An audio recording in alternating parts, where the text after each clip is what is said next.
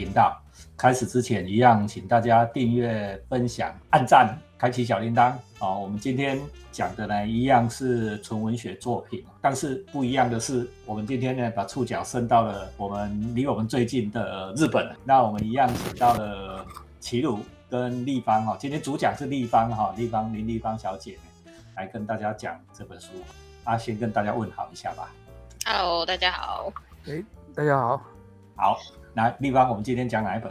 好，我们今天想分享的就是那个古奇润一郎，他有一本散文集，叫做《音译礼赞》。古奇润一郎哦，这个是大师中的大师呢，哈，这也是没错，大师几个哦，差一点点就诺贝尔的哦。嘿，对他有被提名诺贝尔文学奖。啊，不第二啦，虽然没有中啦哈，但是最起码也证明他是这一集的人物啦。好，我先稍微介绍一下这个。作者好了，他比较知名的身份应该是小说家。对，那这本蛮有趣的是他的一本算是他的美学随笔的散文集。知名的作品，台湾现在都还找得到，因为有很多出版社都有出。我光是看到就有两家，好像是木马跟大牌两间都有出版他很多他的作品，像是很有名的《春情超》啊，然后《吃人之爱》啊，《戏雪》《疯癫老人日记》等等。这个可能多多少少对日本文学有兴趣，可能都有听过这几本。听过了，你如果读日文系，一定会知道说春田超啦，还有戏雪啦。古崎润一郎大概是在十九世纪结束，二十世纪，名字就是跨跨世纪的人物了哈。他最红的时候，在一九六零年代啊，六度提名诺贝尔文学奖，到最后都没拿到，是没错了。最终五人最后没有拿到，但是也证明了他在文坛的地位。就是通常啊，如果你去查询一下这位作者的介绍，其实你会看到很多说法，就是会说啊，他是一个。唯美派的写作，他就是属于那种什么唯美派啊，官能，就是会写一些女性崇拜啊、恋物癖，甚至是那种类似像 S.M 这种类型的主题，当做他的那个小说里面的题材。不过我觉得还蛮有趣的是，其实台湾有出版一本他的犯罪小说集，他其实除了那种叫多官能这种唯美的之外，其实他有写过那种犯罪小说。我我有读过一篇，我觉得。也蛮赞，我觉得这个可以改编。超奇怪的出版社，这这个出版社不是出小说的出版社。对，那个立旭，对对，那那本叫做《白昼鬼语》，就是白天讲的鬼故事啊。对，好，这本我觉得改天也可以来讲一讲，因为很有趣，跟他常大家对他印象不大一样。好，那就是刚刚有讲到说，就是大家可能看到他的简介当中什么官能啊、唯美啊、异色，就是你可能。也不是读文学的人，你可能会想说这这是什么意思？你好像有点懂，有点不太懂，一知半解。那我会觉得说，今天我们来讲这本他的散文集，其实是一个蛮好理解他作品的路径。就就很像说，以前像我们上摄影课的时候，那个老师都有分享过，说其实你有时候去看一些摄影师的作品，他如果这个人本身好，他可能有去写一些他自己有写一些他的散文著作，我其实都可以去看。就是这样，其实是理解说，哎，他当初其实这个作品在创作的时候，他可能有一些什么他的想法的基础在里面，这样子，就是你可以有更多的角度去看。我们今天讲啊，这一集的作者啊，小说好看以外啊，散文也很好看对对，这我们这一本这个《音译礼赞》这本书哈，算是理解古奇顿一朗这个官能小说啊，或者说耽美小说。我们一般。都会讲说这个古奇润一郎色色的啊，记不记得我们在前面的 podcast 的集数里面有跟 D 五一也有讲到说那个日本的日本的小说啦，哦，情色武侠的小说也有谈到古奇瑞一郎这个角色啊，应该是算是祖师爷之一啦。请立方继续介绍。好，如果来看这个散文集啊，你会发现这本散文集真的很。发散，你会发现说这个作者啊，读过他的小说，你再回头过来看这一本，你会更有感触。就是说，你会发现他的感官观察都非常的细，他对生活周遭那些事物，就是都很仔细的去想过的。应该说，也说他也很懂得享受生活了。他也是一个很喜欢去看一些能剧啊，然后会讲讲究一些吃饭，然后穿衣服等等这种细节的。就是很早期的文青大叔那种感觉。然后这本书其实我自己的角度来看，我会觉得文艺大叔在碎碎念，他有点唠叨这样。因为这本书其实蛮发散，他这本书其实有收有收六篇文章。我想讲就是那个同名的这一篇，也是应该说算是里面最有名的一篇，就是同样叫做《英译礼赞》这一篇。其实光光是这一篇，它内容其实层面就提到很多。它其实就是从那种日式房屋的装修啊、厕所设计啊、饮食、能乐、化妆。衣着，还有那种中西文化对比啊，时代变迁什么的，这其实他你会感觉他他好像是不是写到，好像有点想到哪写到哪。但如果你仔细去看，你会发现说，他有围绕一个很大的主题，就是他这个片名里面讲到那个音译的部分。音译就是白话文啊，白话文叫是什么？应该可以说，你也可以说阴影啦，就是阴影。对，就是阴影。我自己的观点会觉得说，他其实书中讲到这种音译或阴影面的部分，其实是很多面向。其实像出版社有一句文案，我觉得也可以帮助一点理解。它就是说，所谓的美，它不只是在眼睛所见的这个物体本身，它甚至是存在于物体与物体之间那种或是虚空的那个部分。我会觉得说，它其实透过这。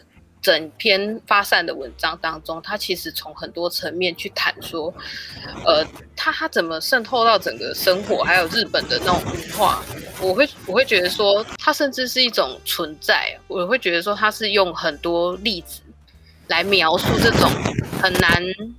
一一眼道尽的一种存在，其实还蛮哲学的，有点那种很哲学的感觉。对，这样。因为我们这个频道哦，不是要讲到你听不懂，我们是想办法要讲到你听懂。简单的来讲哦，它是讲阴影在各式各样的器物、事物、建筑啦，哦，在阴影所带来的美感，怎么样去欣赏阴影所带来的美感？我会觉得说，你今天可能你有机会去读完这本。书呃，或这篇文章，其实你你就能稍微对他们那种日本的，不只是文学，是我是觉得他们扩大到他们整个文化当中的各个层面的那种审美观，就会有一种。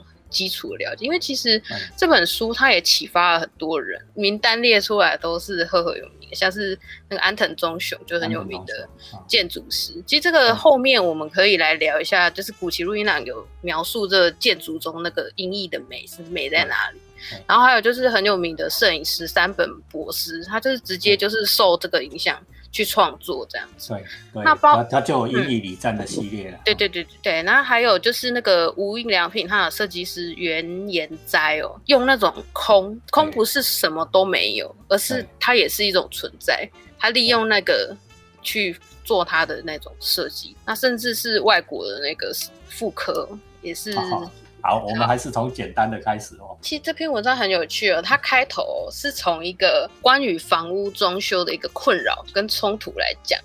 那古奇润一郎他那时候住的房子啊，是那种日本的传统建筑。其实因为台台湾因为文化背景的关系，我们应该蛮好。想象，因为我们应该也有出头文化，日式建筑，现在日式建筑最夯，每一个县市都在搞日式眷村。尤尤其是我们屏东啊，我们 屏东更容易有看到，因为我们这边有很多那种日式眷舍这样。如果大家有机会去参观，应该可以更好理解，就是。今天他这个作者想讲的东西，日式 宿舍里面出生的，好，所以应该会很有感。好，他他就开始讲到说，老师刚刚也其实有稍微提到说，这个人是生出生跟生活在一个时代交替，就是那种明治时期的时代交替，就是日本跟西方开始文化接轨的时候，他们那种日式传统建筑就开始会遇到一些困扰，就是现代以西方为主的那种生活设施，好，包含说电线啊，因为有电。然后还有就是生活也改变了嘛，因为以前用纸门窗就好了，可是到了现代社会，你你在都市住，你装一个那个纸门，小偷来直接打 打破冲进来就可以。那我我可能就不能用以前传统那种纸门窗。然后还有就是厕所，我厕所可能也不是传统的马桶，是现代那种。白瓷的冲水马桶，马桶，嗯，冲水马桶，大家不要小看冲水马桶。冲水马桶不是一个白瓷的那个马桶放在那里就好，它要很多附带的设备。对对对对，看到下面的管子，还有下面的化粪池，这个以前的日式建筑里面都没有。其实不止日本啊，所有地方的建筑都没有。对，因为那那因为那就是西方的东西，他就会觉得说啊，这个东西真的跟那种日本的传统建筑很不搭，就是看起来就是很怪，就对。那刚刚前面有讲到说，他其实是一个很敏锐又很善于观察的人，他就发现说，以东方日本这种为主的文化，其实都有一种保留一种留白。跟那种很喜欢有点朦胧暧昧，不是很分明的那一种，甚至说像它里面有讲到说，那个像比如木头或是那个席的那种器具用久，都会有人为手留下来那种痕迹，对，对，那种纹理使用痕迹。那它对比上就是西方代表那种机械式很精准。然后干净无垢的那种视觉上，还有文化上的那种表现，这样他就有发现这种当这两个东西遇到一起的时候，其实会有一些冲突。西方哦，基本上设计理念就是形式追随功能。对啊，像那包号式啊那种啊，就是说你你这个你器物之所以要设形设的形状，是要完完成它的功能，它所以它没有多余的、累赘的。剃刀原则，奥坎剃刀嘛，哈，要越越简约越好。所以它当然不会有多余的东西哦，但是东方的不一样哦，东方讲究留白，留白是什么？就是留下一些不设计的地方。嗯，从这边我们可以看到，就是东西方审美标准不同。那呃，古奇他我觉得很有趣的例子是厕所啦，他就有讲到说那种现代新式的厕所，我们也很好想象，因为其实铺白瓷砖啊，然后白色的冲水马桶，就一切都白白亮亮晶晶的这样。那传统的那种厕所，他们日本传统厕所是铺那种。乌木的地板，马桶也可能是那种深色的木头，那用久就是都会有痕迹。可是他就有讲到说，其实这种幽暗朦胧，它其实你在使用厕所的时候，相对之下排泄物的那种带来的那种不适感，或是那种不是那么干净的感觉，其实比较不会那么被凸显。那如果今天这这这个东西放在就是西方的那种亮晶晶的厕所，就觉得很明显，这反而他心里会觉得很尴尬这样子。对，这是这很有趣。然后他就是他底面是怎么写？他有一段很有名的。它里面啊，对啊，他嗯，他就是进一步就开始延伸，就是说，那我们为什么会有这么不一样的审美文化标准？他就讲到这这句话，我真的觉得非常的经典，我念一下，就是所谓的美，往往是有实际生活中。去发展而成的。那我们的祖先，也也就是他们日本的祖先，不得已住在那种很阴暗的房子里。曾几何时呢？我们就从这种阴阴影、阴翳当中去发现的美，甚至我们后来是为了追求美感，进一步去利用这种音译。这很有趣，这这个概念其实蛮好玩，就是大家可以去想象说，其实早期大家都是那种农渔业为基础发展而成的社会，其实这种社会就是它对环境依存度是很高的，就是高度仰赖就是自然环境的变化。当我们现在去回顾我们人类社会发展历史，大家就可能会注意到说，那像西方，它其实是相对更早开始有那种。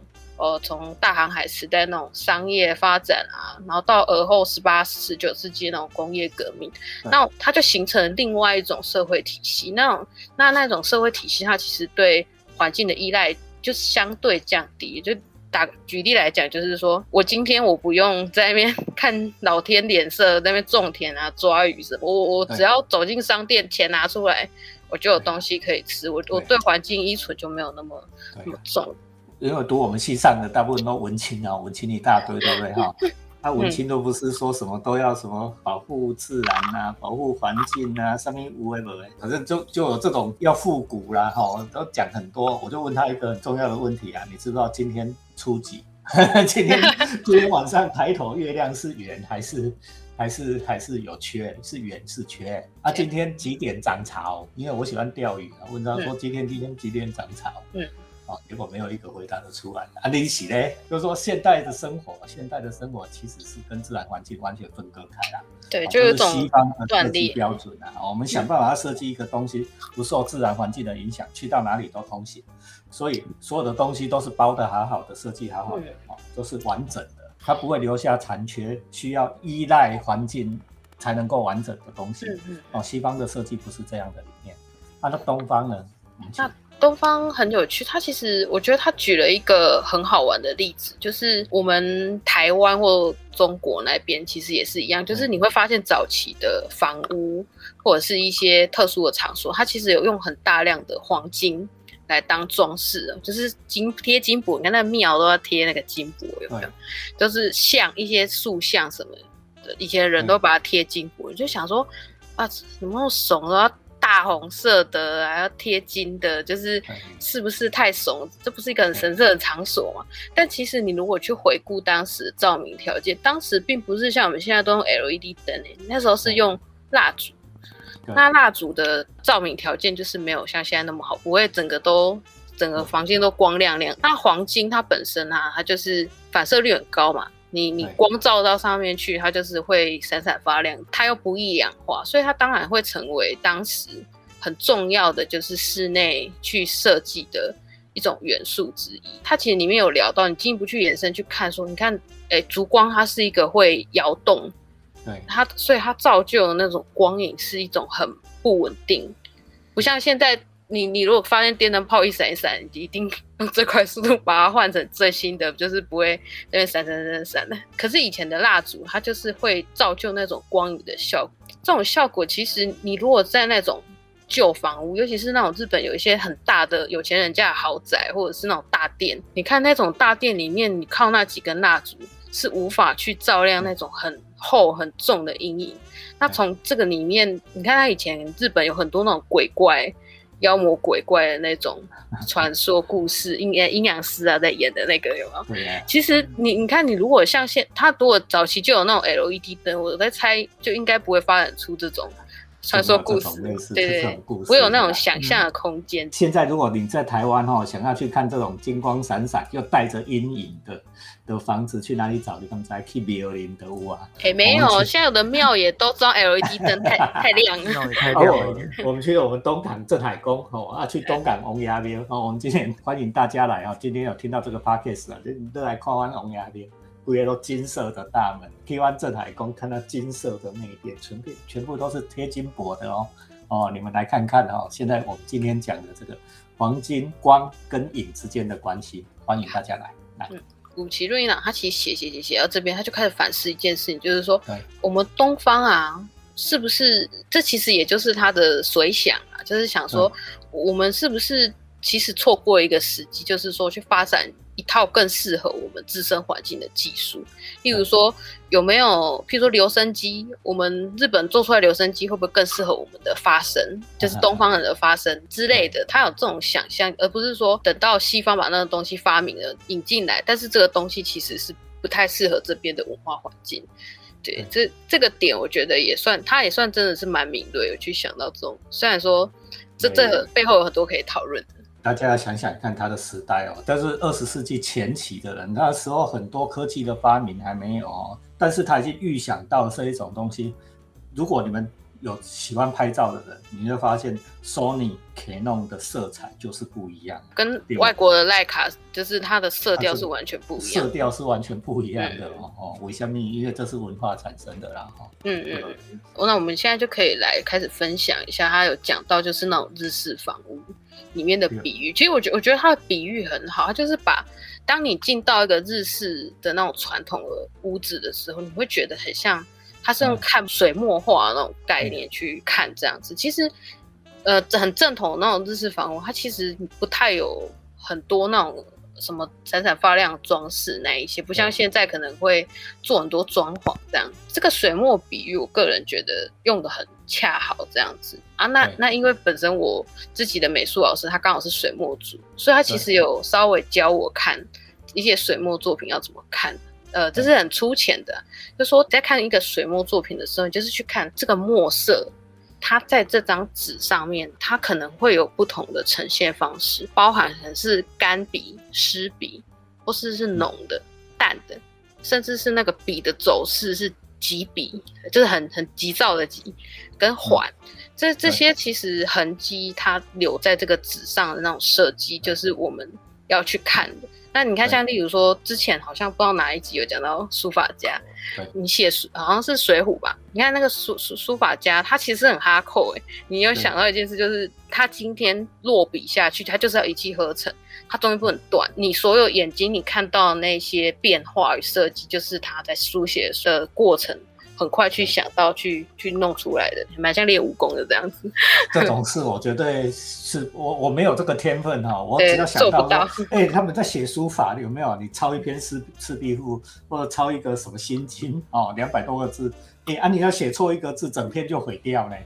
对啊，你你试试看，你不要说用写书法，你用铅笔写写看，然后用圆珠笔写写看，写错一个字全部要毁掉。你看，必须投入在整体画面的设计上要花多少的功夫，更何况说每一个字还有浓淡笔笔触，哦，这个的确是非常哈扣了哈。立方用的这个形容词很很准确了。好，然后那你对比到那种房屋里面的设计，然后他就有形容说，哦，可能你看到那个纸拉门。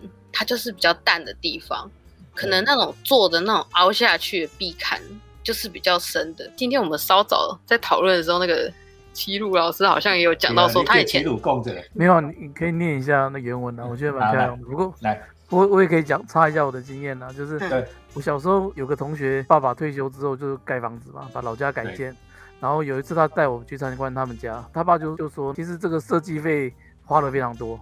就是我们以前乡下建房子很简单，我爸也建房子啊，就是一两百万、两三百万，哎，自己盖就盖得起来。但是他我同学那个盖的时候就花非常多钱在设计费上面，所以他就要跟我们讲说这个设计到底贵在哪边啊？但是他就跟我介绍说，墙壁嘛，我们墙壁不就是九十度折直角折起来嘛，就四方盒子一样。一般盖房子我们乡下都这样，家徒四壁，他就会设计在那个房那个房子的这个这个交界处那地方会有一些什么挖一道浅浅的沟啊，然后他说这个沟就会有阴影的变化。而且他会说，这个阴影变化还要跟这个墙的涂的颜色、太阳从哪个窗子照进来，它一天二十小时后它照进来的角度，然后它各种的变化，它它都有一个整体的设计。所以他就说，这个设计起来就那个设计师的费用的确就是非常高了。那那我当时其实不是很懂，就是挖一条沟，然后就加这么多这么多钱是什么意思？但是我今天听立方这样讲，觉得哦，对，原来这个就是有一套他日本的一个。一个文化的这个脉络在这个后面，难怪是就是很玄这样子。对，讲到这里哈，大家各位听众，你一定在某一个房间里面嘛？你看看你现在你这间房间的设计哈，你的房间的那一个屋角，两面墙壁垂直的墙壁交界的角落，有没有做什么特殊的设计？我现在看我这间房间啊，哎，我们的设计师啊，在上面就做一个压条，做压条的目的是什么？那个压条一点作用都没有。哦，它是完完全没有没有实际功能，它的美学作用是什么？它就会产生阴影，光灯光照射下就会有立体感，就跑出来。嗯，就是整个空间的那种层次，因为你乍看之下没有东西，但其实那个层次就是这样被做出来，就是靠阴影跟光之间去交错去做出来一种视觉效果。其实。这个散文很有趣的是，我我后来重读就发现说，他其实除了在聊这种比较偏视觉跟审美上这种阴影的使用，哦，这当中其实就已经包含了说，包含使用的痕迹啊，还有就是那种阴影、黑暗，还有那种留空，那甚至是包含遐想空间，因为他讲到的是那个能月。那个人手露出来跟包在衣服里面的那种对比出来的遐想空间，除了这个以外，它其实我觉得它后面进一步延伸到的是比较属于那种日常生活层面，甚至是他文学创作层面的那种音译。我我我很记得他书里面讲一段哦，我不知道，我印象很深，他说。一个女人最美，美在哪里？美在她的那个脖子后面的那个领子，投影在脖子上面的阴影露出来，雪白的颈脖露出来的时候，然后她的和服不是有一个领子嘛？领领子会投在那个雪白的肌肤上那个阴影，哎，这个超美呢！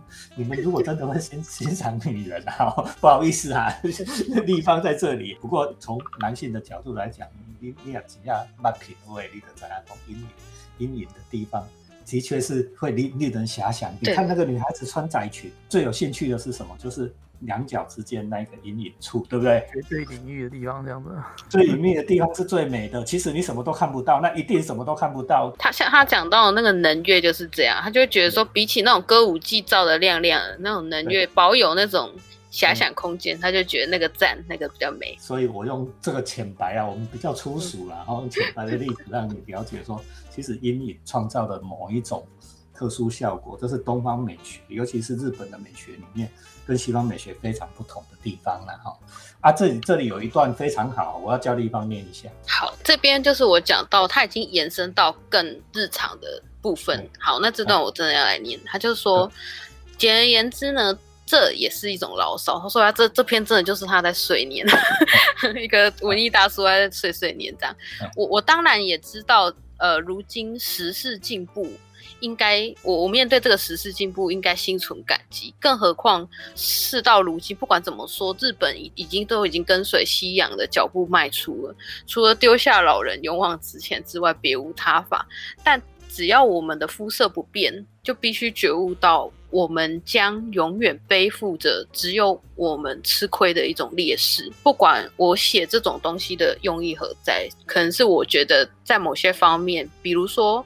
文学、艺术等等，或许我们还保有那种扭转劣势的可行之道。至少在文学的领域呢，我想换回我们早已失去的一种音译世界，将文学这个殿堂的屋檐加长，墙壁图案太亮的东西全部塞回黑暗中，拆除无用的室内装饰。而且我并不要求家家户户都要如此，但我们好歹有一户房子，即使这样就好了。那至于效果如何呢？大家不妨就是关灯一试。对，你关，你现在把灯关掉，你就会发现另外一种感觉的，好玩。的确是这样，没错啦。古奇顿一郎讲的，光明的东西塞回黑暗里面，怎么样把它用音译呈现出来？来，我们最后做一个结语。如果要总结这本书的话，我会觉得说，你如果今天透过阅读这个东西啊，你去发现说这个音译的存在，因为刚刚前面有讲嘛，我觉得与其你说叫音译、阴影什么的，它是一种，它其实就是在想要描述一种很微妙的存在。当你去理解这个东西的时候，其实你去看你。你去看，你去观察周遭的，即便你你不是一个原本就像古奇路易朗那么敏锐的人，你也可以就是因此获得他的一种新的视角。你可以去好好的就是看一下身边的东西，那这个当中可能就会有一些可以启发你的东西。你看前面有讲到一堆大师，就是因为这样受到启发，然后甚至去创作出属于他们自己的风格。对，不用万事都那么紧。留一些空间，留一些余裕，留下一些阴影，啊，让我们可以慢慢的品味，可以喘息，啊，这是不是很珍贵的东西？啊，我们今天这一集试着要用比较轻松愉快的口吻，比较浅白的口吻，让大家来看这个诺贝尔级大师，哦，古奇顿一郎的音译礼赞。